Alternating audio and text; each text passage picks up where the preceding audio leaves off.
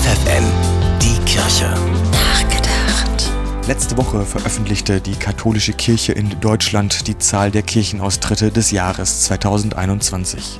Es waren so viele wie noch in keinem Jahr davor, deutschlandweit 360.000. Das zeigt mal wieder, die Kirche hat sich in den letzten Jahren von den Menschen entfremdet. Aber auch die Menschen von der Frage nach Gott.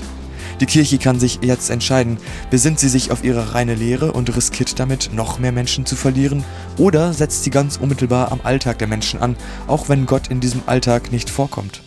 In dem Roman Crossroads von Jonathan Franzen stehen zwei Jugendpastore im Zentrum, die diese Streitfrage verkörpern. Der eine will mit seinen Jugendlichen eigentlich nur beten und deswegen kehren sich die meisten von ihm ab. Der andere macht mit seinen Jugendlichen Musik, über Gott redet er kaum und ist dadurch sehr beliebt. Am Ende stellt sich raus, dass beide einander beneiden. Einmal um die Popularität, im anderen Fall um die Prinzipientreue. Beides hat also etwas für sich. Die Lösung ist da jetzt nicht Neid, sondern eine Balance zu finden zwischen Gebet und Seelsorge, Gott und den Menschen. Dann wissen die Menschen vielleicht auch wieder, warum sie in der Kirche bleiben sollen. Gabriel Koos, FFN Kirchenredaktion.